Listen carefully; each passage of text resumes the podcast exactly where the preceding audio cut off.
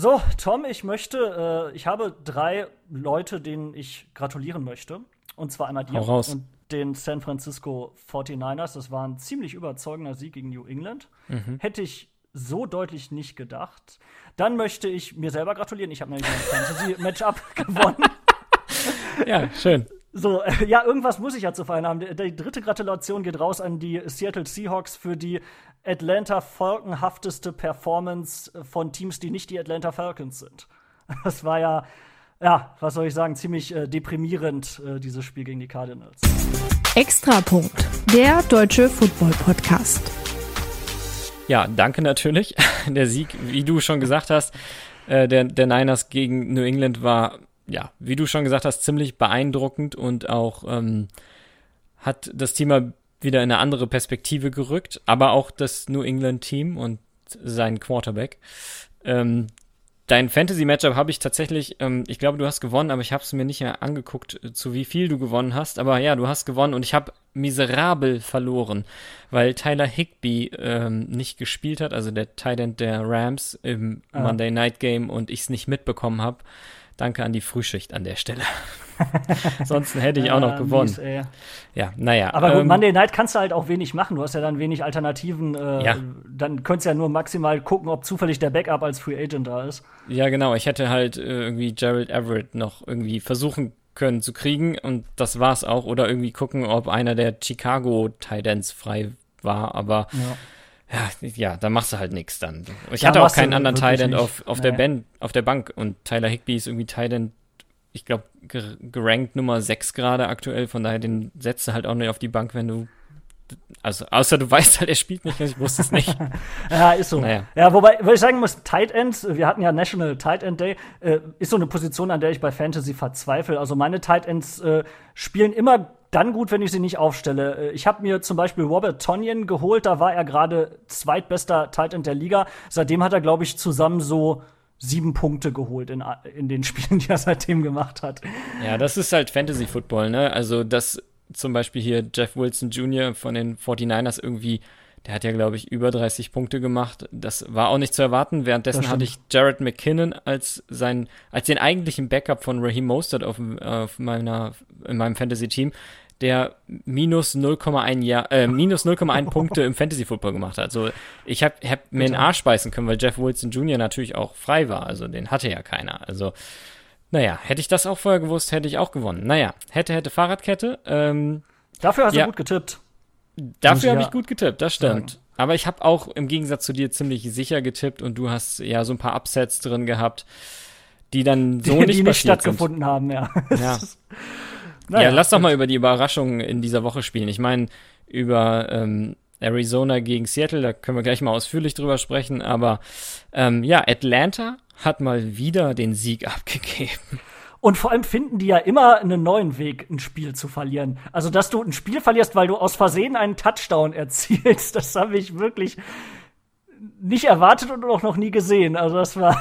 Wie, Ja, vor allem ich von we- Todd Gurley, ne? Genau. Also Todd, Todd Gurley ist einer, der das eigentlich weiß und das auch schon gemacht hat, dann eben ja, das in, Knie zu geben. in dem Moment, wo er auch an der Goal-Line war, hat er es ja auch gemerkt. Er hat es Ja. einfach nicht mehr geschafft, rechtzeitig runterzugehen. Und Ja, aber er hat's dann auch so zu spät gemerkt. gefallen. Genau, er hat so einen Moment zu spät gemerkt. Er hat einfach, also er hat ja noch einen Tackle gebrochen, irgendwie auf der 3-Yard-Linie oder so. Und dann läuft er weiter Richtung Endzone. Und erst im letzten, in den letzten Schritt merkt er dann, oh Gott, ich sollte ja eigentlich stehen bleiben. Ja, und es war, äh, ich weiß nicht, ich habe es bei Red Zone geguckt und nur den Kommentator gehört, der in dem Moment noch sagt, ja, eigentlich darf er jetzt nicht scoren. Ja. Und in dem Moment ist es dann auch schon äh, passiert.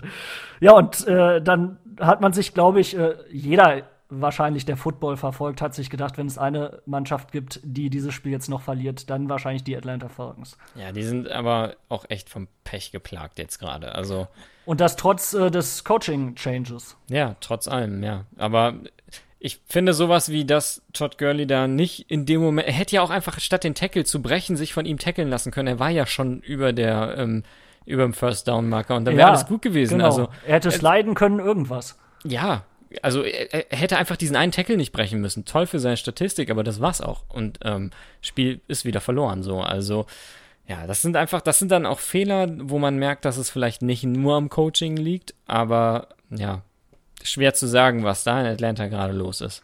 Ja, das frage ich mich tatsächlich auch. Vielleicht sind sie mittlerweile auch an einem Punkt, wo, wo es relativ egal ist. Also aus dem Playoff-Rennen sind sie mal raus, das ist klar. Ja, vielleicht, vielleicht fehlt da jetzt auch einfach ein Stück die Konzentration, keine Ahnung. Ich kann es mir wirklich nicht erklären. Ja. Was sagst du denn? Äh, die New York Giants haben nur ganz knapp mit nur einem Punkt Unterschied gegen Philadelphia äh, verloren. Und Washington hat gegen Dallas, und Dallas hat, glaube ich, wie viele Punkte haben sie gemacht? Drei? Drei. Äh, gewonnen. Da muss man bei Dallas, muss man, da will ich gleich auch noch drüber ähm, sprechen, noch über ganz viele Probleme jetzt inzwischen ja reden. Aber äh, die NFC Least hat diesen Namen jetzt inzwischen aber auch wirklich verdient, oder? Ja, aber absolut. Also ich glaube, dass Philadelphia dort schon das beste Team ist. Andererseits gegen die Giants mit einem Punkt. Die Giants, die ja gegen Dallas noch verloren haben, äh, und wenn auch knapp, aber äh, wenn man sich anguckt, die Performance von, von Dallas gegen Washington, dann spricht das nicht für die Giants und äh, trotzdem haben sie das Spiel eng gehalten. Ich weiß wirklich nicht. Also äh, ab, ab einem gewissen Punkt bin ich dafür, dass man also wenn die alle am Ende einen Losing Record haben, müsste man sich fragen, warum, warum kommt noch eines dieser Teams in die Playoffs? Ja, echt. Aber naja, gut, es, es, es ist, wie es ist, ist, und der am wenigsten schlechte wird diese Division gewinnen. Mein, meine Vermutung ist, dass es aktuell Philadelphia ist. Äh, aber es ist, irgendwie hat man das Gefühl, da kann alles passieren. Also Washington ist ja eigentlich jetzt wieder drin im Rennen mit dem Sieg. Ja. Und wie viele Spiele haben die gewonnen? Zwei? Ich, ich habe keine Ahnung. Also ich weiß nur, dass kein einziges Team in dieser, in dieser Division irgendwie über 500 ist. Also ähm, genau. ein Sieg mehr als Niederlagen hat. Also das ist ja schon eine Katastrophe. Wenn du da mit zwei Siegen irgendwie Erster bist, was soll denn das?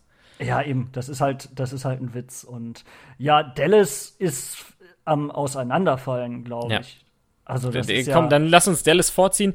Dallas fällt auseinander und das ist angefangen mit diesem, mit diesem, was was Unterschenkelbruch von Dak Prescott oder was es war. Genau. Dann ähm, hat sich ja jetzt in dem Spiel dann noch dazu auch ein vermeintlich ja ganz guter Backup-Quarterback mit ähm, Andy Dalton auch verletzt. Also es hat eine Gehirnerschütterung äh, sich zugezogen und dann musste ich habe den Vornamen vergessen. Dinucci musste Dinucci, rein. Dinucci, genau. Ja, ich genau. kenne den Vornamen ehrlich gesagt auch nicht. Ja, aber äh, ich kannte den Namen vorher gar nicht, den, nee, den Menschen. Also, definitiv. Also, aber wer kennt auch den dritten, ähm, den dritten Quarterback vom Team, außer es ist vielleicht jetzt dein eigenes Team, also von den Niners wüsste ich es jetzt. Aber wüsstest du den dritten Quarterback äh, der Seahawks? Äh, der heißt, glaube ich, Anthony Gordon und ist in der Practice, äh, auf der Practice Squad. Ja. Guck, aber auch, auch du sagst, heißt, glaube ich. Also in den, ich habe ich hab lange über den Vornamen, weil ich, weil ich nicht Josh Gordon sagen wollte, das ja. ist natürlich ein Receiver. Ähm, aber man muss da schon lange klar. nachdenken, um irgendwie auf den dritten zu kommen, der dann rein muss und so ein Spiel dann irgendwie. Ja, der, ich weiß nicht mal, wie viele Snaps der in. Der hat, glaube ich, seinen ersten NFL. Pass geworfen und Snap gespielt, weil ich erinnere mich an den Red Zone Kommentar, ähm, da hat er irgendwie der das erste Play war direkt irgendwie nur ein ganz kurzer Lauf und dann oder noch irgendwas ist noch schief gegangen oder so und dann das zweite oder sein erster Wurf war direkt irgendwie 30 Yards oder so auf, auf einen Receiver außen, ähm, der auch, der auch, der auch complete war. Ähm, ja, aber das ist dann halt auch keine Lösung. Und so langsam werden ja auch in, in Dallas ähm, ja die Stimmen laut, dass da komplett umstrukturiert werden muss. Ich frage mich halt, ob es, also wahrscheinlich schon irgendwie, weil die, glaube ich, ziemlich viele Spieler bezahlt haben in den letzten Jahren und äh, dementsprechend nicht viel Cap Space haben. Und dann ist ja auch noch diese ewige Vertragsdiskussion um Dak Prescott am Laufen. Mhm. Ich glaube, es wäre wahrscheinlich nicht schlecht. Andererseits, äh, warum sind sie in der Situation, die sie jetzt sind? Und da frage ich mich, ob da nicht irgendwo der Fisch so ein bisschen vom Kopf her stinkt. Ich kann dir sagen, wo, warum die da sind, wo sie sind. Ich meine, mal abgesehen von den Verletzungen, dann vielleicht äh, liegt es am Defensive Coordinator, Defensive Coordinator Mike Nolan, der die ganze Zeit Hot Sauce in den Augen hat. ja, vielleicht, vielleicht muss der seine Ernährung umstellen. Ja. Das, äh, also, falls ihr es nicht mitbekommen könnte, habt, könnte helfen. bei der PK nach dem Spiel hatte der Defensive Coordinator Mike Nolan irgendwie sich versehentlich ähm, Tabasco, also Hot Sauce, in die Augen gerieben und musste dann die PK ähm, abbrechen. Und die Memes im Internet sind grandios. Absolut. Und auch die Kommentare unter dem, ja. unter dem Video, das ich glaube NFL.com hat, oder also die NFL Instagram-Seite hat es, glaube ich, selber gepostet, ja. äh, sind äh, lesenswert, muss ich sagen. Auf jeden Fall. Ja, aber was, was sagst du jetzt? Also, die Nucci wird ja nicht die Lösung sein, auch jetzt kurzfristig in dieser ja, kann Saison er ja auch nicht. nicht. Also das kann man Genau. ja nicht von ihm erwarten. Nee, eben, aber meinst du, dass, ähm, dass Dallas vielleicht sagt, okay, wir müssen jetzt noch irgendwie handeln, wir brauchen irgendwie einen etwas besseren Quarterback, entweder Free Agency oder ähm, ja, Trade? Also ich an Dallas Stelle würde einfach die Saison eine Saison sein lassen und tatsächlich äh, so ein bisschen Richtung Rebuild gucken, zumal man ja, wenn es so weiterlaufen würde, auch eine relativ hohe Draftposition wahrscheinlich dann hätte. Aber Ähm, gleichzeitig ist ja in, in, in gerade dieser NFC East alles drin, also selbst mit einem vermeintlich vermeintlich ein bisschen besserem Backup Quarterback kannst du ja auch da noch die Division reißen, also Naja, aber ehrlich. einer der bisschen, bisschen besseren Backup-Quarterbacks ist ja Andy Dalton sicherlich und Mhm. trotzdem sah das alles andere als gut aus mit, mit Dalton. Das ist richtig, das stimmt. Ähm, Andy Dalton muss aber sowieso jetzt, ja, ich weiß nicht, wie viele Spiele aussetzen, weil er ja eine Gehirnerschütterung hatte und da ist die NFL ja inzwischen sehr, e- sehr, sehr streng. genau. Da bist du im Concussion Protocol und dann musste, ich weiß nicht, wie viele Spiele aussetzen, müsste ich nachschlagen. Aber, ähm, und ich könnte mir schon vorstellen, dass sie vielleicht sagen, ähm, wir gucken, was wir noch kriegen können jetzt gerade. Oder nicht? Ich kann mir vorstellen, dass sie es machen. Ich glaube nicht, dass ich es machen würde an ihrer Stelle. Ich glaube schon, Ja. dass ich mich fragen würde, wie es sein kann, dass man letztes Jahr äh, mit diesem Team nicht in die Playoffs gekommen ist. Stattdessen die Philadelphia Eagles, die letztes Jahr schon extremste äh, Verletzungsprobleme hatte. Also ein Carson Wentz hat da letztes Jahr quasi zur, zur eigenen Practice Squad geworfen und nicht zu den eigentlichen Stammreceivern. Äh, die hatten riesige Probleme, haben trotzdem die Division gewonnen und eben nicht Dallas. Und jetzt läuft es halt wieder Verletzungen hin oder her extrem schlecht für Dallas. Das äh, würde mir zu denken geben. Also ich würde tatsächlich gucken, kann man nicht vielleicht den ein oder anderen höher bezahlten Spieler loswerden und kann man nicht vielleicht mit einer eventuell dann auch guten Draft-Position da ein bisschen was, ja, ein bisschen einen kleinen Neustart machen. Vielleicht ja auch äh, mit einem Mike McCarthy, der seine Ideen als neuer Coach noch mal irgendwie dann anders einbringen kann bei einem Team, das er zusammenstellt. Ja, aber Mike McCarthy ist ja ein, ein offensiv denkender Head Coach. Ich, und was offensiv fehlt denen ja nichts. Da fragt man sich, es sind ja auch eine gute Offense. Waren, glaube ich, letztes Jahr sogar ähm, eine der stärksten. Waren Offen- auch, glaube ich, bis zur Verletzung von Dak Prescott ziemlich gut in dieser Ja, Saison. genau. Und ähm, also das fehlt ja nicht. Und ähm, es, es fehlt ja irgendwie in der Defense. Also äh, das ist ja fast schon halbe Wahrheit, dass Mike Nolan da echt momentan Mist baut mit dieser Defense. Ähm, Ob es jetzt an ihm liegt oder an der Defense an sich, aber ähm, ich weiß nicht. Ähm, Aber dann ist ja ein neuer Quarterback jetzt auch nicht die Lösung. nee, eben, genau. Neuer Quarterback ist nicht die Lösung und da kannst du ja auch im Mittelfeld noch gut draften. Also für eine Defense gut draften. Klar, aber, aber trotz allem, also ich weiß nicht, dann, das ist ja jetzt ein Problem. Du wirst normalerweise, äh, wirst du den äh, DC nicht mitten in der Saison entlassen. Ähm, und das Team auswechseln kannst du sowieso nicht. Aber auch da, warum dann nicht äh, versuchen, einen der äh, Top-Spieler auf einer po Position, wo man tatsächlich auch den Bedarf hat in der Defense vielleicht äh, im nächsten Draft holen. Ich meine, so sind die 49ers äh, ja zum Beispiel an einen Nick Bosa gekommen. Oder jetzt Washington an Chase Young. Äh, das weiß ich nicht. Das würde ich, das würde ich vielleicht versuchen, wenn, ich, äh, wenn Dallas mein Team wäre, wenn ich Jerry Jones wäre. Ja. Ähm, okay, so viel zu Dallas. Ich, ich bin mir nicht sicher, was, was, was sie machen sollten. Ein bisschen stimme ich dir zu, ein Quarterback ist nicht die Lösung, vor allem wenn nicht, wenn du Doug Prescott eh hast, der Genau. ja, höchstwahrscheinlich auch eine Verlängerung kriegen wird, sind wir mal ehrlich. Ich würde es auch nicht verstehen, wenn sie es nicht machen. Ich finde, Ja. Prescott ist ein guter Quarterback und, und mit dem könntest du was erreichen, wenn der Rest um ihn rum halt mal stimmen würde. Ja, genau. Und von daher, ähm, wahrscheinlich wäre es doof, wenn sie jetzt irgendwie diese Kurzschluss, also ja doch, wäre es doof, wenn sie diese Kurzschlussreaktion jetzt machen und irgendwie sich einen Quarterback holen, der irgendwie noch zu kriegen ist oder dafür traden oder so. Ja. Ähm, aber ich könnte es mir vorstellen, ähm, dass sie es dass sie's machen, weil, weil, wie gesagt, die, die NFC East halt so eng ist und sie vielleicht auch trotzdem noch sehen, dass da was zu machen ist. Auch Da bin ich, da bin ich ganz bei Backup. dir. Also vorstellen kann ich mir das auf jeden Fall, dass Dallas das probiert. Ich weiß halt nicht, ob, ob ich das klug finde. Ich glaube Ja. eher nicht. Ähm, was Carolina, New Orleans, 24-27 für New Orleans ausgegangen. Ganz enges Spiel, das hätte ich vorher niemals so gedacht. Ich ehrlich gesagt hätte es relativ eng erwartet. Ja. Äh, weil Teddy Bridgewater ziemlich gut spielt, die gesamte Saison so. Das ist jetzt kein Quarterback, der extrem viel tief wird, der extrem viele äh, Plays hat, mit denen er irgendwie wahnsinnig raussticht, aber der macht halt fast keine Fehler. Und ähm, Carolina hat ja zum Beispiel gegen Arizona gewonnen. Also auch ein Team, wo ich jetzt nicht nur wegen der Niederlage der Seahawks gegen Arizona sage, das ist ein Team, das äh, wirklich Football spielen kann. Äh, die haben auch, äh, wenn ich mich richtig erinnere, zum Beispiel gegen die Chargers äh, gewonnen mit Justin Herbert. Also, die haben einige gute Spiele dieses Jahr schon gezeigt und New Orleans dagegen, die haben ja durchaus auch schon ein paar Niederlagen kassiert und nicht immer so extrem überzeugt. Dann ist ja, ich glaube, Michael Thomas immer noch raus. Ähm, von daher, ich hätte mir schon vorstellen können, dass es, dass es eng wird. Und ob, es, ob ich gedacht hätte, dass es so extrem eng wird, weiß ich nicht. Also nur ein Field Goal ist natürlich, also es ging ja schon sehr knapp zu Ende. Ich meine, du, du, dir nehme ich, äh, du hättest da einen ziemlichen Blowout erwartet. Ja, also jetzt rückblickend, wenn du es so sagst, irgendwie auch nicht, weil sie, wie gesagt, auch schon zwei Spiele verloren haben. Und ähm, ich hätte aber, und ich meine, okay, jetzt sind wir sieben Wochen in die Saison rein, fast die Hälfte ist rum. Ähm, ich hätte, glaube ich, vor der Saison definitiv mehr von New Orleans erwartet, als sie jetzt zeigen und auch, ähm, ja. auch in diesem Spiel tatsächlich mehr erwartet, weil meines Erachtens Carolina, ja, die, die machen sich, die gewinnen auch taffe Spiele inzwischen ähm, und, und sind scheinbar ein ernstzunehmender Gegner, sonst ähm, hätten sie ja nicht 27, 24 ähm, knapp verloren gegen New Orleans. Ähm, aber sie haben ja eben auch dieses Pech, dass ihnen Christian McCaffrey, also ich glaube, viele würden sagen, der beste Running Back der Liga ähm, ausgefallen ist. Da hast du recht. Wobei ähm, Mike Davis, finde ich, das sehr, sehr gut spielt seit ja. äh, sein Backup.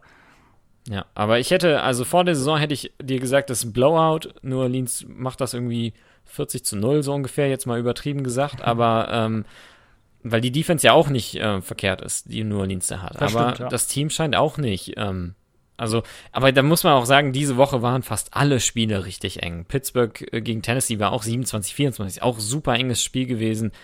Gut, zwei ja. ähm, komplett ungeschlagene Teams bis dahin, jetzt natürlich nur noch Pittsburgh und nicht Tennessee. Ähm, aber Buffalo gegen äh, die New York Jets. Also das 18 hätte, zu 10. Ich, niemand gedacht, oder? Genau, und Buffalo schießt einfach nur sechs Field Goals und gewinnt damit das Spiel. Das ist, scheint irgendwie die neue Denver Taktik zu sein. Ja. letzte Woche, ja, genau. Also verrückt. Also ich kann mich nicht erinnern, dass ich mich an so ein Spiel wie letzte Woche halt schon Denver gegen New England mal erinnern konnte, wo ein Team äh, durch, äh, durch sechs Field Goals alleine gewinnt. Ähm, und, und damit halt tatsächlich das Spiel gewinnt. Aber ich hätte es gerade bei diesem Spiel niemals erwartet. Und da bin ich der Meinung, das wäre so ein Spiel, das hätte ich auf 45-3 getippt oder so. Ja, auf jeden Fall, weil die New York Jets auch einfach für mich auch immer noch das schlechteste Team in ja, der Liga sind. Ja, die sind grausam. Also die hatten, die haben ja, äh, ich glaube, relativ früh sogar den Touchdown äh, gemacht durch, durch ihren Rookie Running Back Michael Pirine, Perrine, ich bin mir nicht sicher. Ich, sogar die Red Zone Kommentatoren sprechen den jedes Jahr anders, ja. äh, jedes Spiel anders aus. Ähm, jedenfalls, die, die haben ja geführt und äh, am Ende mussten sie dann aber zurückkommen nach, die, nach der, dem, den vielen Field Goals. Und da haben sie dann ja wieder gespielt wie immer. Also, ja, gar nichts auf die Kette gekriegt. Ja. Ja, aber ich hätte von äh, tatsächlich auch von, von Buffalo sehr viel mehr erwartet, auch ja. von, von Josh Allen mehr erwartet, von dem gesamten Team einfach mehr erwartet, als, als also ein Team äh, zu halten, dass es keinen einzigen Touchdown macht, das muss erstmal hinkriegen und äh, als New York Jets das mit Buffalo hinzukriegen, ist halt auch ist halt irgendwie, also für Buffalo auch ein bisschen blamabel, sagen wir es mal, wie es ist. Ähm, Finde ich auch. Da also, hätte ich mehr erwartet, ganz hätte einfach. Ich, hätte ich auch. Äh ich frage mich, ob die, nachdem sie jetzt vor kurzem auch ziemlich deutlich gegen Tennessee verloren haben, dann haben sie etwas knapper gegen äh, Kansas City verloren, ob da so ein bisschen äh, der ja, Josh Allen-Hype von Anfang der Saison so ein bisschen wieder auf den Boden kommt im Moment. Vielleicht, wer weiß. Ähm, Josh Allen, was das Problem, was Josh Allen immer noch hat, und das hat auch das Spiel, glaube ich, wieder gezeigt, er fummelt. Und mhm. ähm, er ist ja auch einer, der viel, der relativ viel läuft, jetzt nicht Lamar Jackson-like oder Kyler Murray ähm, in dem Stil, aber er läuft halt auch, er ist gut zu Fuß und ähm, ist, glaube ich, auch der Leading Rusher im Team, wenn ich mich jetzt nicht ganz täusche. Ähm, und ähm, warte, das gucke ich lieber vorher nach, bevor ich irgendwie Quatsch erzähle. Ich, ma ich meine ich aber. Äh, aber ich glaube, also generell kann man sagen, die Running Backs, äh, die Buffalo hat, überzeugen bisher nicht so richtig. Mike Singletary ist, glaube ich, der Top Running Back da und dann haben sie noch den Rookie Moss, der aber auch zwischendurch verletzt war irgendwie. Ja, genau. Ja, Devin Single, äh, Devin Single. Devin heißt er. Ich, ich, weiß nicht, warum ich ihn Mike genannt habe. Genau, hat, hat, jetzt tatsächlich inzwischen mehr Yards als äh, Josh Allen mit 299, aber ähm, Josh Allen hat halt 204 Yards dieses, äh, diese Saison schon erlaufen und ähm, hat das aber kann sich wie, sehen lassen, ne? das ja, das kann sich sehen lassen, hat aber allerdings halt auch schon zwei Fumbles dabei ähm, gemacht und ich weiß nicht, wie viele, weil es steht jetzt hier leider nicht, er beim, beim äh, Passing Game hat, also quasi Strip Sacks. Ähm, oder steht hier? Ne, es sind nur Sack Yards lost. Äh, ist egal. Ähm, auf jeden Fall, ähm, das ist so ein Problem, was er, glaube ich, einfach hat. Ähm, wenn er das noch abstellt, sehe ich den immer noch und da bleibe ich bei dem, was ich bisher immer gesagt habe, dass der auf jeden Fall einer der Top 5 ähm, Quarterbacks in der Liga werden kann. Ähm, trotzdem, also das so, so, ähm, ja, eng ist es ja sogar fast schon, wenn man, wenn man nur mit drei Field Goals gewinnt, ähm, zu verlieren, also mit 18 Punkten, die alle nur aus Field Goals sind, dann, ja, es ist so ein bisschen ein Durchhänger im Buffalo, würde ich das jetzt mal nennen. Ja, so ein bisschen. Und äh, da bin ich mal gespannt. Äh, die spielen aber, die müssen ja auch noch gegen die 49ers spielen und sie spielen noch gegen die Seahawks. Äh, das wären ja auch für Buffalo dann einfach noch mal ein paar Tests, wo man dann äh, sieht, wo stehen sie eigentlich. Ne, nachdem Ja. sie jetzt ja schon gegen Kansas City und, und Tennessee jeweils den kürzeren gezogen haben. Mal gucken. Bin ich äh, durchaus gespannt. Ich denke aber trotzdem, dass sie in diesem Jahr das erste Mal seit, ich schätze mal 2000 oder so, ähm, Erster werden in der AFC East, die ja sonst seit 2000 halt von den New England Patriots so dominiert wurde, diese Division. Äh, Ich glaube, wenn man die Patriots gesehen hat diese Woche, dann äh, ist das auch zumindest zu glauben, dass die da jetzt nicht unbedingt äh, wirklich eingreifen werden. Was ich zwischendurch auch dachte, dass sie es vielleicht werden, weil die ja wirklich äh, zeitweise sehr gut gespielt haben, aber jetzt nach dem Spiel gegen Denver gleich das zweite, äh, wo es wirklich schlecht aussah und wo auch Cam Newton fürchterlich schlecht war. Ja, Cam Newton sah wieder so aus, wie bevor er gebencht wurde in Carolina, fand ich. Er Ja. hat einfach kein gutes Spiel gemacht und ich weiß nicht, ob du dich dran erinnerst, ähm, an dieses Interview, was er gegeben hat nach dem Super Bowl, ähm, nach der Super Bowl-Niederlage. Da hat er ja quasi keine Frage beantwortet, hat echt Ja, dieses, genau. dieses, ähm, dieses Schmollgesicht die ganze Zeit so, aufgehabt. So, so beleidigte Leberwurst so ein bisschen. Genau, ne? so und genau Diva. so hat er ausgesehen nach dem ersten Quarter.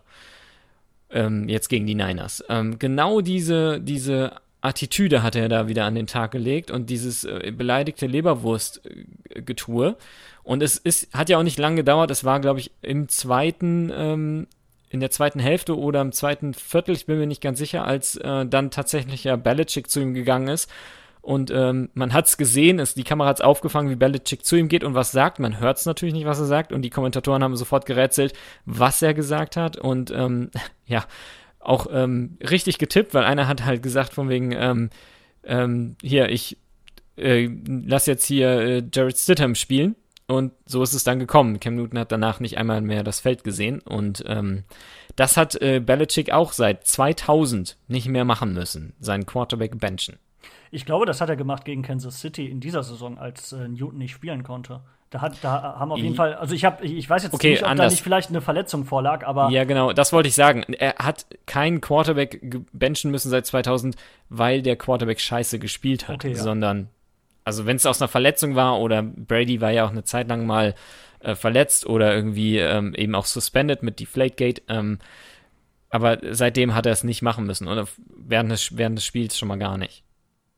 ja, das ist äh, schon ein Wort und ich finde, für die Leistung kann, kann ich da Belichick äh, nicht böse drum sein. Also da dann doch vielleicht mal dem, äh, dem jungen Stidham äh, die Chance geben und noch mal ein bisschen Spielpraxis auch zu sammeln, was dem ja sicherlich auch helfen wird. Gerade äh, weil er wahrscheinlich äh, eine so starke Defense wie die der 49ers noch nicht gesehen hat, äh, jetzt Ja. in, einer, in seiner recht kurzen NFL-Karriere. Ja. Ja, 39er Rating hatte, hatte Newton. Ich habe es eben nochmal nachgeschaut. Drei Interceptions. Die erste war wirklich einfach Katastrophe von ihm. Ähm, dann eine, eine, ähm, eine, die getippt war von, von einem Receiver oder Defender und da konnte er nicht viel machen. Und die dritte war auch nochmal eine Katastrophe. Hat er einfach den Ball irgendwie 30 Yards tief geworfen, wo niemand stand außer einem, einem Defender quasi. Ja, Katastrophe, was die da gespielt haben. Gut für die 49ers. Und ähm, was ich sagen muss, du hättest mich wahrscheinlich eh gefragt, aber Garoppolo hat halt, es ist das erste Mal, dass Garoppolo seit dem Trade wieder zurück in New England war und hat halt direkt zu Anfang, es war der dritte Spielzug oder so, hat er irgendwie so ein, so Run für drei Yards gemacht, dabei noch einen Tackle gebrochen und, und auch nicht geslidet, nicht Füße voran, sondern einfach mal ein bisschen, bisschen Eier gezeigt und halt auch für das Spiel fand ich direkt, und das Gefühl hatte ich beim Gucken, direkt so den, den Ton angesagt, wohin das Ganze hier gehen soll. Eine Sache, die für die Garoppolo jetzt nicht unbedingt bekannt ist, der ist eher so der stille Leader ja. im Team, was ja auch also, seine eigenen Teamkameraden Ich glaube schon, dass da ein bisschen extra Motivation äh, dabei ich glaub war. Ich glaube schon, ja. Ich glaube schon. Also diese, ich fand dieser, dieser, das war halt auch kein geplanter Sneak oder irgendwie sowas, sondern es war ein Pass und hatte halt keinen freien. Dann hat er sich relativ schnell dazu entschlossen, ähm, halt diese drei oder vier Yards oder was es waren, bei einem dritten Versuch halt zu laufen und hat halt irgendwie einen Hit von einem Linebacker, einen gebrochen und einen dann gut kassiert. Und das, und war danach auch so richtig, so richtig, ähm, ja, on fire, hat sich richtig, richtig gefreut dafür, hat das halt auch richtig gezeigt. Und er ist halt immer eher so ein stiller Typ, immer auf dem Feld. Und ja. da, da fand ich schon so, das hat irgendwie so ein bisschen gezeigt, okay, hier soll's lang gehen. Und ähm, ja, es war vielleicht nicht mit Wut im Bauch, aber schon so, hier, das habt ihr aufgegeben, als ihr mich weggegeben habt ja, das Ergebnis spricht dann ja am Ende auch äh, für sich. Wobei auch Garoppolo seine Fehler gemacht hat. Ich habe jetzt, muss ich sagen, natürlich nicht alles von dem Spiel gesehen, sondern eben nur Ausschnitte. Äh, fand aber die Interceptions, die er geworfen hat, ich glaube vor allem die erste. Die erste war eine Katastrophe. War, genau. Recht. Da, äh, da habe ich mich gefragt, ob dann doch, doch vielleicht noch so ein bisschen äh, Spuren von seiner Verletzung da sind. Nee, ich glaube glaub ich gar nicht mal. Ich habe ja das ganze Spiel geguckt. Diese erste Interception da ist halt ein, ein, ein äh, Verteidiger, der, der blitzt, geblitzend, äh, ich kann heute nicht reden. Das ist halt ein Verteidiger, der geblitzt ist, direkt auf ihn zugerannt und ich schätze, das hat seine, seine Sicht ein bisschen behindert dabei, wo er den Ball hingeworfen hat, weil der Ball war auch nur ein ganz kleines bisschen überworfen, ist halt dadurch aber direkt in die Arme von einem Verteidiger geflogen. Und die zweite Interception muss man ja sagen, das war einfach nur eine Hail Mary mit drei Sekunden auf der Uhr vor der Halbzeit, ja, wo sie versucht haben, nochmal Punkte zu machen. Das kann man halt mal machen und äh, genau. ist ja besser, er macht das und ach, seine eigenen Statistiken sind ihm egal letzten Endes, als er ja. wirft dann einen Checkdown, der sowieso nichts bringt. Wo sich ja, genau. Fall noch einer, der getackelt wird, dann verletzt oder so. Von daher sicherlich, ich bin ja eh jemand, der sagt, äh, ich, Garoppolo wird ja immer so ja, mäßig gesehen, habe ich den Eindruck, äh, in der gesamten Liga und auch äh, von, von Fans äh, aller Teams irgendwie. Ich finde Garoppolo gut. Ich, ich glaube, dass, dass, ein, äh, dass der die, äh, den 49ers wirklich, ja, die 49ers, das, ich finde, Garoppolo ist für die 49ers so der Schritt, der vorher gefehlt hat, wieder äh, zu einem Top-Team zu werden. Und das sieht man ja jetzt auch. Äh, auch dieses Jahr wieder jetzt, äh, nachdem, gut, das Spiel gegen Miami, aber da hat auch die halbe Mannschaft irgendwie, glaube ich, gefehlt bei euch. Ja, das zum einen und ähm, ja, da, da ist sehr viel schief gelaufen, muss man ja. dann einfach sagen. Ne? Und dann das Spiel, in dem er nicht fit war, das hat man ja auch sofort in dem Spiel danach sofort gesehen und auch in dem jetzt, dass er äh, einfach nicht fit war in dieser Niederlage gegen Philadelphia.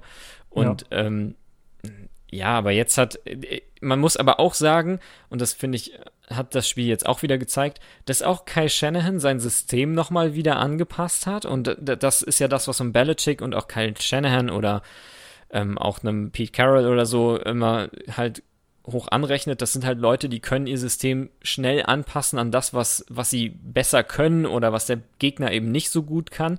Und ich finde, das hat man sehr deutlich gesehen, weil Kyle Shannon ja in dem in den beiden Niederlagen, also gegen, gegen Miami und gegen, gegen Philly, irgendwann machst du es notgedrungen, dann musst du irgendwann notgedrungen tief werfen, um irgendwie weiterzukommen und noch aufzuholen. Aber das hat auch das letzte Spiel gezeigt und auch dieses, dass er halt wieder viel einfach ja, seinen besten Leuten den Ball gegeben hat und sein, durch kurze Pässe, durch Screens, durch ähm, Slants und ich weiß nicht was, halt eben kurze Pässe und die halt einfach Yards gemacht haben, ohne Ende After Catch. Und dafür mhm. sind die 49ers ja auch schon letztes ich Jahr bekannt sagen, das gewesen. haben die letztes Jahr auch schon die ganze Zeit gemacht. Und, und jetzt sind sie darin übrigens auch ähm, führender oder das, das Team mit den meisten Yards After Catch in der gesamten NFL man merkt ja auch äh, an, ja, an, der, an den Spielertypen, die sie holen, mit äh, erst Debo Samuel und äh, Ayuk ist ja auch so einer. Ne? Das ist ja. ja eben so ein ganz beweglicher, schneller äh, Spieler, der eben auch mal äh, ja Defender aussteigen lassen kann und eben Yards ja, der, die vor allem, machen kann. Genau, vor allem sind das aber auch beides so Typen, die Defender auch über den Haufen rennen können. Also das ist ja das, was er oft holt. Das ist jetzt kein DK Metcalf von der Physik her, aber ähm, Debo Samuel ist ja ein Receiver, der eher wie ein Running Back gebaut ist, einfach. Ja. Ähm, das, hat, das hat Kai Shannon in diesem Spiel auch extrem gut ausgenutzt. Äh, zum Teil hat er sogar Running Back gespielt, also war hinten in, in äh, im Backfield. im Backfield aufgestellt und so und ähm, hat auch direkte Snaps bekommen und so. Also teilweise ähm, hat er ihn genau so genutzt und das gleiche halt auch mit Brandon Ayuk. Also der, der, der Gameplan war dann einfach auch, genau wie gegen LA, auch einfach besser. Einfach besser auf das abgestimmt, was die 49ers gut machen. Ja, und die Patriots, die haben einfach gar nichts geschissen gekriegt, das muss man auch einfach mal sagen. Also wirklich ja, gar nichts. Das, das, hilft dann tatsächlich. Aber äh, es hilft auch, wenn man eine Defense hat. Das kann ich jetzt auch äh, aus eigener Erfahrung von Seahawks-Spielen gegen den Patriots äh, sagen, auch aus eigener Erfahrung wieder vom Spiel jetzt gegen die Arizona Cardinals. Äh, weil wenn du eine ja. Defense hast, äh, kannst du dir auch mal erlauben, eben nicht das äh, äh, entscheidende First Down, das du noch brauchst, äh, zum Sieg zu machen und gewinnst dann auch. Oder überhaupt verteidigst du dann vielleicht eine 10-Punkte-Führung im letzten Quarter mit sechs Minuten auf der Uhr. Ich habe das Spiel nicht gesehen. Was war denn da los? Also ich habe ich hab auf dem Ticker noch gesehen, dass irgendwie da stand 24, ähm, doch doch, es müsste 7, 7, 37, ne Quatsch, 34, 7, 34, 24, so.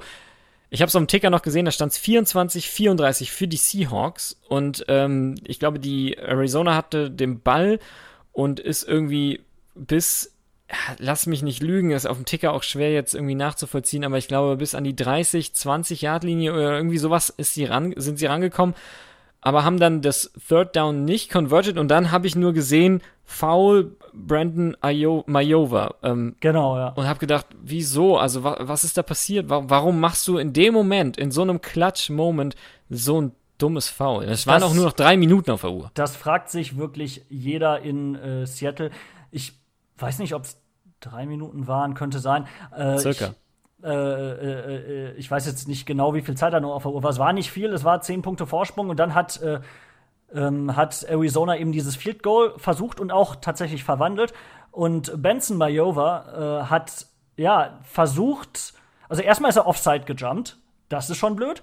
Und dann hat er, äh, ist er aber nicht irgendwie stehen geblieben, zurückgezockt oder irgendwas, sondern hat äh, die Hände quasi auf die Schultern äh, von, äh, von einem Offensive Lineman, oder es waren sogar zwei, und der hat auf eine linke Schulter, eine rechte Schulter die Hand drauf gemacht und halt ist da so drüber gesprungen. Und das darfst du ja nicht. Das äh, gibt dann die Strafe Leverage, Personal Foul, 15 Yards. Warum macht man das? Ich weiß auch nicht. Es war ein äh, Gehirnfurz von galaktischem Ausmaß, wirklich. Ich ich weiß nicht, was mit dem los war in diesem Moment. Und äh, das hat, ich meine, sie brauchten sowieso einen Touchdown, einen Field Goal.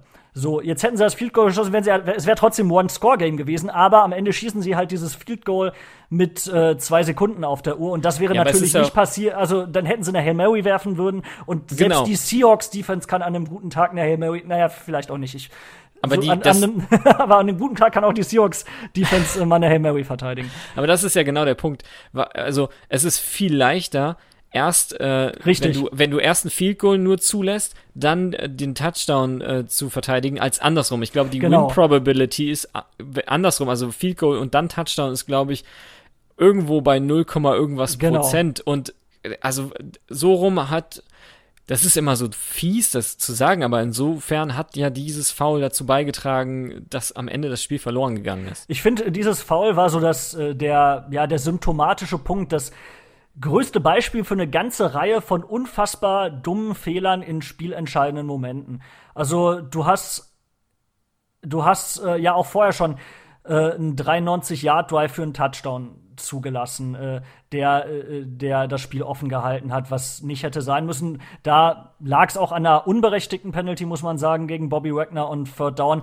Äh, aber da wird sich jetzt zum Beispiel im Nachhinein äh, viel drüber aufgeregt und die war auch unberechtigt. Aber da muss ich auch sagen, diese Penalty von Bobby Wagner war ganz am Anfang von dem Drive. Äh, ich glaube, in der ersten Down Series, also beim ersten Third Down. So, danach marschieren die 90 Yard das Feld runter. Da hätte man auch zwischendurch mal anfangen können zu verteidigen. Das hat man nicht gemacht. Ähm, also die Defense hat gerade in der, die hat eigentlich relativ gut angefangen in der ersten Hälfte, aber in der zweiten nichts mehr gestoppt und in der Overtime auch nicht. Und die Offense hat, ich fand, über weite Strecken sehr, sehr, sehr, sehr stark gespielt. Und dann hat Russell Wilson drei Interceptions geworfen, die alle drei extrem unnötig waren und die in zwei Fällen in der regulären Spielzeit Punkte gekostet haben, weil sie eben in Scoring Range waren. Und äh, im dritten Fall haben sie eben den, das entscheidende Field Goal quasi ermöglicht in der Overtime. Ähm, würdest du würdest du sagen, weil also ich unterbreche dich ungern, aber weil du es gerade ansprichst mit mit mit Russell Wilson drei Interceptions geworfen und ähm, ja, war jetzt kein herausragendes Spiel von ihm in dieser Saison, erstmal schon gar nicht, wenn man das vergleicht mit dem davor alles. Würdest du denn sagen, man weil ich habe es irgendwo gelesen, ich glaube, Colin Coward war es, ähm, ähm, dass man Russell Wilson zwar kochen lassen soll, aber vielleicht ein kleines bisschen an die Hand nehmen? Ich, ja, jein. Also, ich fand, ich weiß nicht, ob man das so plakativ sagen kann. Ich fand, äh, es gab Momente, da hätte man gerade mit der Führung ein bisschen mehr laufen können. Da muss man aber dazu sagen, dass das schwer möglich war. Also Chris Carson äh, ist äh, verletzt mit äh, Midfoot Sprain, äh, Fußverletzung ist er raus. Jetzt muss man sehr wahrscheinlich fehlt er äh, gegen die 49ers. Sicher ist es noch nicht, aber es ist wohl nicht ganz unwahrscheinlich, auch wenn es keine jetzt saisonbeendende oder sonst irgendwie wirklich schlimme Verletzung ist, aber doch eine, die ihm womöglich das Spiel gegen die Niners kosten würde und ihm halt äh, große Teile des Spiels gegen Arizona gekostet hat. Dann hat sich Carlos Hyde auch noch verletzt. Der ist dann zurückgekommen später, aber es gab ein oder zwei Drives, glaube ich, da hattest du nur noch Travis Homer, der hat sich dann auch verletzt äh, mit einer Knieverletzung. Ich sehe seh da so ein Muster wie aus der letzten den Saison. Vierten, äh, den vierten Running Back, ja. Äh, wie in der letzten Saison damals ja auch mit Carson und Penny. Und du hattest, äh, du hattest äh, dann nur noch den vierten Running Back zeitweise mit DJ Dallas. Ähm, Vielleicht sollte man Marshawn Lynch anrufen. Ja, gut, dann hast du halt wieder ein Yard pro Lauf. Also ich liebe Marshawn Lynch, aber ganz ehrlich, das hat man auch in der letzten Saison gesehen. Bei aller Romantik, ja, dieses, dieses Signings, äh, es war kein Laufspiel mehr vorhanden, dann einfach kein wirklich effektives Laufspiel. Und das war, das war teilweise auch das Problem. Jetzt muss man sagen, Carlos Hyde ist halt später zurückgekommen und da hat man es hätte man es zeitweise auch in der Overtime vielleicht noch ein bisschen mehr machen können. Zumal man äh, in diesem letzten Drive in der regulären Spielzeit dann dreimal gelaufen ist und dann gepantet hat, wo man bei Third Down vielleicht hätte sagen können, okay, jeder, wirklich jeder rechnet mit dem Lauf. Vielleicht gibt man Wilson den Ball in die Hand und im Zweifelsfall wenn man merkt, niemand ist offen, kann er ja den Sack nehmen, kann sliden oder selber probieren, zum First Down zu laufen und man lässt die Uhr trotzdem runterlaufen. Das hätte ich mir, also das Playcalling insgesamt, sage ich mal, hätte ich mir ein bisschen an manchen Stellen anders gewünscht, weil man halt auch gemerkt hat, dass die Cardinals in der zweiten Hälfte gut sich eingestellt hatten auf, auf, die, auf den Gameplan und auf die Pässe von Wilson. Ja, schauen wir mal nach vorne. Ne? Ähm, nächstes Spiel ja, ist äh, quasi der Clash in the West oder so. Der Kampf der Rivalen oder wie auch immer wir das nennen wollen in, in unserem kleinen Kosmos San Francisco, Seattle. Der, der wahre Super Bowl, wenn das möglich wäre zwischen zwei Wenn er möglich wäre. Vielleicht ähm, können wir ja irgendwas drehen, irgendwie, weiß nicht, irgendeine, in irgendeine AFC gehen oder so und dann passt das wieder. Nee, die aber Seahawks jetzt waren ja tatsächlich mal in der AFC, aber das ist ja, sehr lange Vielleicht her. könnt ihr einfach wieder zurückgehen, wohin gehört. nee, Quatsch. Aber hier, nächstes Sehr Spiel schade um halt das jährliche Duell, muss ich sagen. Die, die zwei jährlichen Duells, wohl Die zwei jährlichen Spiele, stimmt. Ja. Ähm, ja, aber jetzt ist es soweit. Es ist das Duell San Francisco gegen äh, Seattle in Seattle, aber in leerem Century Link Field. Genau. Ähm, ja. Also dieser zwölfte Mann, wie er ja so schön in Seattle heißt, ist halt nicht da. Der sitzt zu Hause vorm Fernseher. Ähm, was, was denkst du zu dem Spiel? Ich weiß noch nicht so richtig, was ich denken soll. Ich habe ein paar Sachen, die mich optimistisch stimmen, ein paar Sachen, die mich pessimistisch stimmen. Was mich trotz der Niederlage gegen Arizona optimistisch stimmt, ist, dass Seattle in dem Spiel die stärkere Mannschaft war. Also sieht man auch so ein bisschen an den Statistiken, wobei das ja immer so ein bisschen täuscht. Äh, aber äh, Seattle hat ja nicht Catch-up gespielt und, und irgendwie in Garbage-Time noch Yards gemacht oder so, sondern das ganze Spiel geführt. Arizona hat genau ein einziges Mal geführt, nämlich mit dem Game-Winning Field Goal. Sonst ist Arizona das ganze Spiel hinterhergelaufen und trotzdem hat Seattle mehr Passing Yards, mehr Rushing Yards und war eigentlich fand warte. ich wirklich die Mannschaft, die besser war, die nur die größeren Fehler gemacht hat und deswegen zu Recht verliert. Ich warte, ich zitiere kurz Jakob Nalik aus diesem Podcast. Am Ende ist das scheißegal. Weil du hast trotzdem verloren. So ging's Atlanta ja, ja, ja, ja, ich sag, Spiel ich, äh, da hast du, da hast du absolut recht und dazu stehe ich auch. Äh, Ja, ja, nee, Arizona hat zu Recht gewonnen, weil Seattle zu viele dumme Fehler gemacht hat und deswegen hat Arizona vollkommen verdient gewonnen. Aber das stimmt mich halt optimistisch für das für das Spiel gegen die 49ers, weil man, weil Seattle jetzt nicht schlecht gespielt hat auf einmal, sondern eben Fehler gemacht hat, die für Seattle extrem untypisch sind. Normalerweise, wenn du, wenn ein Russell Wilson in der Overtime zweimal die Chance bekommt, äh, nach gewonnenem Co- Cointoss und dann noch mal, nachdem Arizona den ersten Field Goal Versuch noch äh, verschossen hat, normalerweise, und das weißt du aus dem Spiel gegen die Niners im letzten Jahr in San Francisco, äh, wird Russell Wilson spätestens beim zweiten Mal diesen, diesen Drive machen und äh, eben nicht eine Interception zu Isaiah Simmons werfen, wie dieses Mal. Das Ähm, ist richtig. Und das, um, um direkt meine Gegenseite aufzuschlagen, ich weiß, dass die San Francisco 49er Defense ist banked up as fuck, würde ich mal sagen, ähm, weil irgendwie Cornerbacks ist, okay, da ist jetzt ein Starting Cornerback und Jason Verrett ist wieder auf seinem Pro Bowl Level, wie er 2015 oder wann es war, ähm, halt gespielt hat. Danach hatte er sehr viele Verletzungen. Jetzt gerade spielt er wieder, wieder richtig, richtig gut. Aber beide Safeties sind aktuell ähm, verletzt, der, der Niners. Ähm, ein Linebacker ist immer noch verletzt mit Quan Alexander. Nick Bosa, Solomon Thomas brauchen wir nicht drüber reden. Ähm, Richard Sherman immer noch unklar. Ähm, deswegen trotzdem hat diese, diese ähm, Defense halt jetzt gegen die Patriots und da muss man jetzt, ja tatsächlich, das fühlt sich so komisch an, aber sagen, die Patriots sind halt gerade mit dem, was sie gerade liefern, nicht ein Top-Team in der Liga. Einfach extrem gut gespielt und ähm, ja, es, ist, es wird ein schweres Ding, denke ich, aber ich kann mir vorstellen, dass es eine Defense ist, die es den Seahawks schwer machen wird. Vor allem, weil die Passverteidigung halt sehr, sehr gut ist einfach. Mit Fred Warner, einer ähm, der besten, ne, ne, ich glaube sogar tatsächlich der best geratete ähm, Coverage Linebacker in der Liga aktuell ähm, in der Mitte. Ähm, auch einfach extrem gut. Ähm, ich glaube, das Ding wird tatsächlich entschieden, ob unsere D-Line genug Druck auf Wilson machen kann. Oder ob der da hinten stehen kann und stehen kann und stehen kann und Ich die auseinander nimmt. glaube eben auch, dass das vielleicht der entscheidende Punkt ist, denn was auch heute auch Wilson extrem Probleme gemacht hat jetzt in der zweiten Hälfte und in der Overtime gegen Arizona war, dass die den Gameplan scheinbar geändert haben und einfach äh, ja geblitzt haben wie wie Hölle und äh, die Seahawks teilweise Fehler gemacht haben. Da hat man zum Beispiel, dass sich Travis Homer, der dritte Running Back, verletzt hat, sehr gemerkt, weil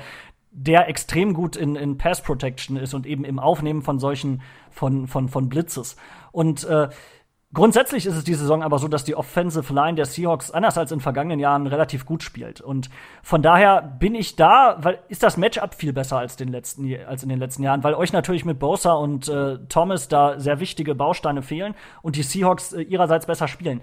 Das finde ich ganz gut. Was äh, mir auf Seahawks Seite Sorgen macht, ist, äh, ist halt die Seahawks Defense, äh, gerade auch in der Secondary. Da wird einmal die Frage sein, kommt Jamal Adams zurück oder nicht? Mit Jamal Adams wäre es mir wesentlich wohler. Und, und das hat man gegen Frage. Arizona, äh, gegen Arizona extrem gemerkt. Wir haben überhaupt keine Tiefe, was Cornerbacks betrifft. Äh, Shaquille Griffin hat eine äh, Concussion, Gehirnerschütterung, wird also durch dieses Concussion-Protokoll gehen müssen und sehr wahrscheinlich, wir kennen das, normalerweise dauert das einfach länger als eine Woche, bis man da raus ist. Aktuell darfst du, ich glaube, es sind ein paar Wochen, die du nicht spielen darfst. Also Emmanuel, ich weiß es jetzt zufällig, weil Emmanuel Mosley war halt auch im Concussion-Protokoll, war aber, hatte keine, war aber in diesem Protokoll drin und ich glaube, er hat zwei, wenn nicht sogar drei Spiele nicht spielen dürfen deswegen. Genau, also ich gehe fest davon aus, dass Shaquille Griffin sehr wahrscheinlich nicht aus diesem Concussion-Protokoll rauskommt äh, für das Spiel gegen die 49ers. So, und dann spielt Trey Flowers. Der hat, fand ich, sein erstes Jahr ganz okay gespielt, sein zweites Jahr zur Hälfte auch noch ganz gut. Und letztes Jahr gegen Ende der Saison ist er in ein Loch gefallen aus, und aus dem nicht mehr rausgekommen. Und im Gegensatz ist, der hat scheinbar, ich denke mal, er hat kein Selbstbewusstsein mehr und, und keine Sicherheit mehr einfach in seinem Spiel. Auf jeden Fall ist der eine unfassbare Schwachstelle. Ich habe noch gelesen, der lässt irgendwie, ich glaube, 80% Completions oder so zu. Und genauso spielt er auch. Also, und, und der hat teilweise jetzt gegen, gegen die Cardinals die Henry Hopkins decken sollen. Und das war halt ein Rezept fürs, fürs Desaster mit Ansage. Also, Da muss man halt sagen, dass die 49er Offense es sei denn, sie machen jetzt wieder was völlig anderes offensiv, halt da ein bisschen quasi in die Karten spielen, weil mit diesen kurzen Pässen musst du halt nicht lange irgendwen irgendwie decken. Ähm, ja, sondern gut tackeln können vor allem. Da, ja, und äh, das wiederum spielt den Seahawks wirklich in die Karten, weil wir mit KJ White den besten Spieler, da lege ich mich fest, in der Liga haben, was das Verteidigen von Screens betrifft. Also es gibt, glaube ich, seit Jahren keinen Spieler, der so viele Screens im, im Backfield schon einfach stoppt, weil er sie im Vorhinein äh, erkennt. Und da ist er diese Saison auch noch mal besonders stark. Also KJ White ist ein Spieler, den haben viele schon abgeschrieben gehabt, so als äh, aus Cap-Gründen, weil er auch im letzten Jahr seines äh, Vertrages ist. Und äh, den haben sie aber gehalten, zu Recht auch, wie er jetzt beweist. Und ich glaube, was, was so Screens äh, und Kurzpassspiel betrifft, sind die Seahawks relativ gut aufgespielt. Äh, besonders auch noch mal dann, wenn man mit Jamal Adams einen hat, dem ich zumindest zutraue, dass er, dass er von George Kittle nicht komplett zerstört wird. Äh, das geht vielen anderen Verteidigern, wahrscheinlich allen anderen Verteidigern bei den Seahawks schon eher so. Ähm, ja, da ist, ist aber das, die Frage, kommt Adams zurück oder nicht? wo ich mir aber Sorgen mache mit den Cornerbacks, sorry kurz, ich bin sofort fertig, äh, mit den Cornerbacks ist, dass die Seahawks schon die ganze Saison auch mit Shaquille Griffin und Quinton Dunbar das Problem haben, dass sie gerade bei Third Down, wenn du so eine mittlere Completion brauchst, so acht bis zehn Yards, dass die Seahawks da einfach nicht vom Feld kommen. Und äh, dafür ist auch ein Jimmy Garoppolo auf jeden Fall halt immer gut. Und die Receiver äh, und, und eben vor allem George Kittle natürlich sind auch gut genug dafür bei den 49ers und das ist so die Achillesferse einfach. Ja. Ja, die Achillesferse der 49ers sind dann weiterhin die Verletzungen. Also Jeff Wilson Jr., der ja die, ähm, nicht Junior, das ist gar nicht Junior. Ähm, Jeff Wilson, so heißt er einfach nur. Ähm, es gibt tatsächlich zwei äh, Wilsons und der eine heißt Junior, der andere nicht in diesem Team, deswegen verwechsel ich die. Äh, der, der Running Back jedenfalls, der jetzt gerade diese drei Touchdowns, 100 Schieß mich tot Yards abgefeiert hat gegen die Patriots, hat sich ja verletzt. Ähm, Mostert ist immer noch auf der Injured Reserved List, ähm, auf der Short List wohlgemerkt, die es ja dieses Jahr gibt. Ähm, Tevin Coleman ist eine Day-to-Day-Entscheidung, ob der wiederkommen wird. Also Jamaica äh, Hasty, so heißt der Undra ja doch undrafted äh, Free Agent, den sie äh, geholt haben, ähm, hat ein richtig gutes Spiel gemacht. Dann am Ende noch, ich meine, da musste er nicht mehr viel machen, ne? Das Spiel war längst gelaufen. Ähm, da bin ich ein bisschen, ein bisschen gespalten oder, oder gespannt, was, was die 49ers daraus machen, weil, soweit ich weiß, Debo Samuel tatsächlich auch wieder auf der Injured Reserved ist mit einem High Ankle Sprain oder einem Ankle Sprain, eins von beidem.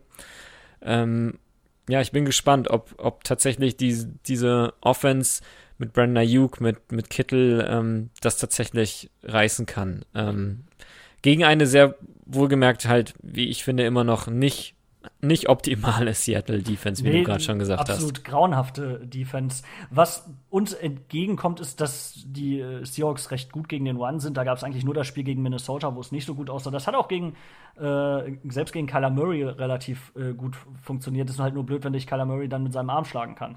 Weil, äh, ja, da in der Secondary im Moment halt nichts äh, stimmt da bin ich auch der an dem Punkt, ja, ich habe vorhin noch zu Mike Nolan gesagt, man feuert seinen DC nicht äh, mitten in der Saison. Das wird auch in Seattle nicht passieren, aber äh, dieses Problem, dass du bei Third Down nicht vom Feld kommst und dass da einfach trotz guter Spieler die Coverage oft einfach nicht, nicht stimmt, das haben wir jetzt eigentlich seit er da ist und das wird nicht besser. Ich denke, da werden sich die Hawks nach der äh, äh, Saison auch Gedanken machen. Aber ich finde, also für mich ganz ehrlich, äh, du wirst mich ja sicherlich fragen, was ich äh, tippen werde, und das werde ich dich auch fragen, ich, für mich ist es ein komplettes Toss-up. Also genau wie, die Letz-, äh, wie das letztes Jahr auch schon war. Ich sage natürlich Seattle. Ich glaube aber, dass es auch so wie jedes Spiel von Seattle wirklich bis zum letzten Play kommt. Und äh, da vertraue ich einfach darauf, dass Russell Wilson nicht zwei Spiele hintereinander nicht klatsch ist.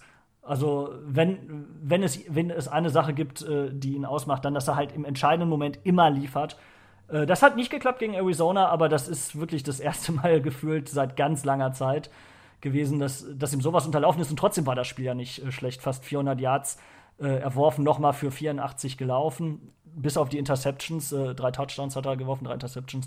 Bis auf die Turnover war es immer noch ein sehr, sehr gutes Spiel. Und ich glaube, dass er eben die Fehler, die er gemacht hat, nicht nochmal wiederholen wird. Deshalb Seattle. Ich werde natürlich Auch wenn ich letzte Folge, glaube ich, gesagt habe, ich tippe nie wieder auf die Niners, wenn sie dann wenigstens gewinnen.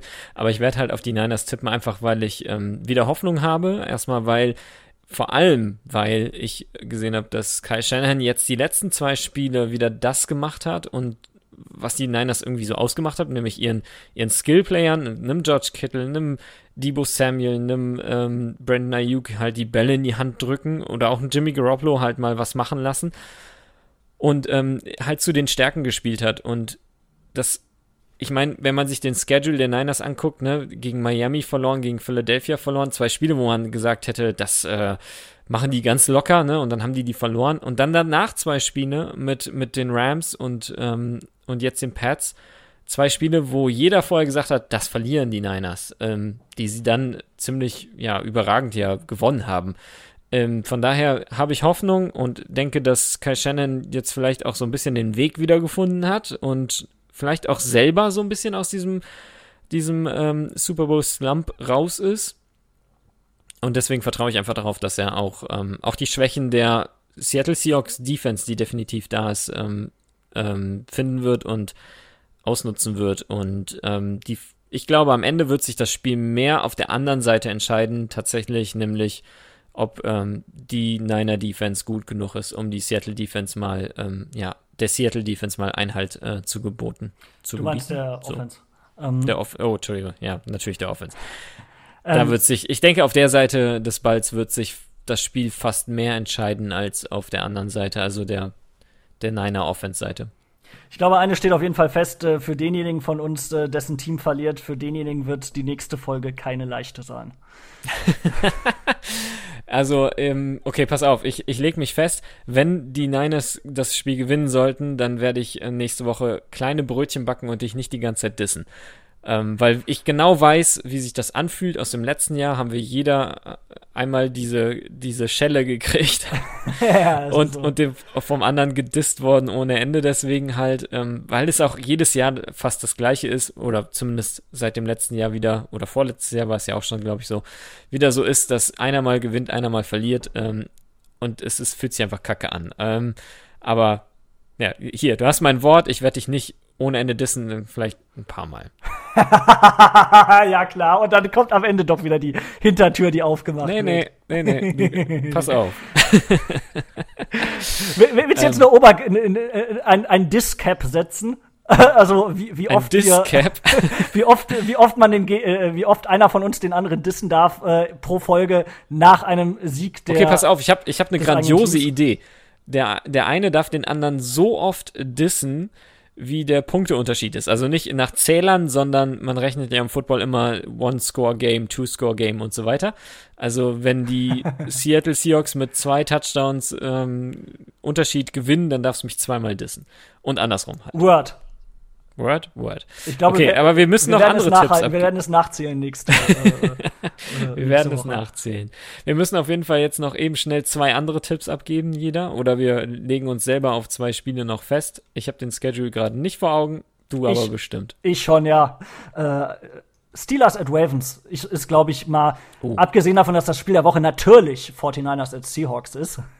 Das äh, ist, ist, immer da, so. Ist das, äh, ist äh, das, das, äh, ja, von den langweiligen Spielen, haha, äh, das äh, sicherlich das spannendste. Steelers unbesiegt at Ravens. Was, was würdest du sagen? Ähm, für mein Fantasy Football Team würde ich mir wünschen, dass ähm, Lamar Jackson seinen ähm, Kopf aus dem Madden Curse rauskriegt und äh, andersrum den Madden Curse aus seinem Kopf rauskriegt und äh, mal wieder ordentlich Punkte abliefert, vielleicht auch mal wieder das zeigt, was er letztes Jahr so grandios gemacht hat, nämlich diese Run-Pass-Option. Ähm, auch mal selber mit dem Ball vielleicht mal so, vielleicht schafft doch mal so 120 Yards in diesem Spiel und zwei Touchdowns, dann wäre ich dir sehr dankbar. Und wirf noch einen Touchdown oder so und ähm, ja, ich, also ich, ich hoffe, dass Baltimore das macht. Ich, weil, aber da muss ich auch sagen, Baltimore, von Pittsburgh und Baltimore ist Baltimore mir das sympathischere Team. Ja, also Seattle hat ja äh, eine sehr unrühmliche Super Bowl-Vorgeschichte mit den Steelers, von daher sind die, äh, die und Big Ben mir auch nicht so äh, sympathisch. Ähm, wenn du von Fantasy Football redest, also ich habe keinen von den Ravens, ich habe aber Chase Claypool. Das Problem ist, den werde ich auf keinen Fall aufstellen, weil der gegen die Ravens Defense spielt und meine anderen Receiver Äh, Julio Jones, Keenan Allen und Stephon Dix sind äh, alle erstens noch besser als Chase Claypool und spielen auch noch gegen die leichteren Gegner. Von daher ist mir Fantasy bei dem Spiel völlig egal. Ich tippe tatsächlich auch auf die Ravens, weil die Steelers sind äh, stark, aber wenn die mal irgendwann ein Spiel verlieren sollen, dann, dann wahrscheinlich das in Baltimore. Also denke ich auch, ja. Ne, äh, und die haben ja gegen die Titans ja wirklich anfangs sehr dominiert und dann das Ding fast noch äh, hergegeben. Von daher, es war jetzt ja auch kein, wenn Ghostkowski am Ende den, den Kick macht, dann weiß niemand, wie dieses Spiel tatsächlich ausgeht. Dann steht es unentschieden, wahrscheinlich gibt es Overtime. Und äh, es kann vielleicht auch noch mal ganz anders kommen und wir würden jetzt ganz anders reden. Also da war schon knapp. Ich glaube, gegen die Ravens sind sie fällig.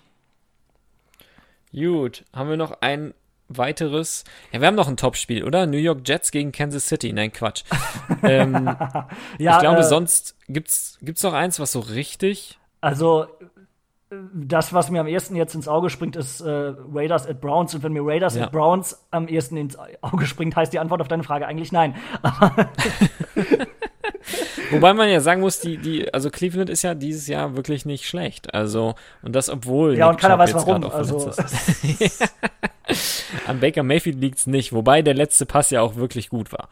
Das Aber stimmt. deswegen ist er jetzt immer noch kein Top-Quarterback für mich. Ähm, ja. Kein Elite-Quarterback. Ein, ein, guter, kein Elite. Ich weiß nicht mal, ob ich ihn wirklich gut finde, ganz ehrlich. Ich finde, der macht einfach, der macht wirklich sehr viele Fehler und die Browns stehen auch da, weil sie ein extrem gutes Coaching, extrem gutes Running-Game auch haben, finde ich. Äh, Baker, wenn er gegen, ich fand im Spiel gegen die Steelers zum Beispiel, da ist er gebencht worden, wenn ich das jetzt richtig im Kopf habe. Wenn der da halt mal wirklich eine starke Defense vor sich hat, dann, dann sieht das auf einmal schon wieder ganz, ganz anders aus. Ja. Was meinst Komm, du? Komm, wir brauchen noch schnell einen Tipp. Wir sind hier, hier. Zeit, Zeit, Zeit. Ja. Was meinst du denn? Ja, ich weiß nicht. ja, nachdem ich jetzt. Was ist denn mit, was ist denn mit New Orleans gegen Chicago? Chicago hat jetzt zwar gegen die Rams verloren, aber Chicago war ja für dich ein Contender. Ähm, ja, ein Vielleicht-Contender, sage ich mal. Auf jeden Fall äh, ne, eine der ganz wenigen Mannschaften, die Defense spielen können aktuell in der NFL. Und das alleine macht sie gefährlich. Und ich glaube auch, dass die dieses Spiel gegen die Saints gewinnen. Nachdem die jetzt nicht gegen die Rams gewonnen haben, vertraue ich ihnen tatsächlich wieder besseren Wissens äh, nochmal, nachdem ich ja im Tippspiel gegen dich ziemlich abgekackt bin. Äh, unter anderem auch, weil die Rams die Burst geschlagen haben. Aber ich sag, die, äh, ich sag, Chicago gewinnt gegen New Orleans. Okay, ich sag New Orleans gewinnt. Ähm, New Orleans, ich will einfach den, ähm, also ich ist nicht mein Team, was ich sonderlich mag, aber ich will einfach nicht mein, äh, an meinem Glauben von vor der Saison so, so, ja, jetzt abweichen, auch wenn das vielleicht klüger wäre, keine Ahnung, aber irgendwie, ja, ich, ich dann tippe ich da auf, auf New Orleans. Und alle restlichen Tipps ähm, geben wir geben wir uns gleich noch ab und äh, seht ihr dann bei uns in der Instagram Story bei extrapunkt unterstrich Podcast. Genau. Und ich glaube, Stories kann man auch sehen, wenn man nicht Instagram hat, oder? Ich weiß es gar ich nicht. Schon, ja. Ich glaube schon, dass das geht. Jo, an der Stelle würde ich sagen, vielen Dank äh, fürs Zuhören wieder mal. Und äh, ja, ich glaube, wir hören uns äh, nächste Woche wieder mit einem niedergeschlagenen und einem äh, euphorisierten Podcaster und äh, oder es wird ein Teil. Das wäre Wahrscheinlich wird Wahrscheinlich Jakob weinen zu Beginn der ähm, Folge und Ach so, nee, ich sollte ja nicht dissen, ne? Stimmt. das, das ziehe ich dir, äh, sollten die Niners irgendwann in ah, dieser Moment. Saison äh, gegen die. Moment, äh, noch kannst du das gar nicht abziehen. Du weißt ja noch gar nicht, wie das Spiel ausgeht. Ich sag das ja, ich ziehe das dann ab, wenn die Niners das nächste Mal gegen die Seahawks gewinnen. Ach so, ja, gut, okay. Und du sagst es extra so provokativ, weil du glaubst, dass sie es nie wieder tun werden, ne? Ja, sicher. Mm, okay. Und weil du Na, sowieso nicht die Klappe halten kannst, wenn du mich dissen willst. Ich kenne das. Als ob du da anders wärst. Das habe ich nicht so, aber, so, bevor wir jetzt ja hier anfangen, irgendwelche wilden Beleidigungen uns gegenseitig an den Kopf zu werfen, sage ich mal ciao. Ähm, schaltet gerne nächste Woche wieder ein und ähm, guckt mal auf Instagram vorbei, schreibt uns, was äh, ihr so von unserem Podcast haltet. Ähm, wir nehmen jegliche Kritik, egal ob gut oder schlecht, an und ähm, nehmen die uns auch sehr zu Herzen. Jo, go Hawks. Ich wusste es.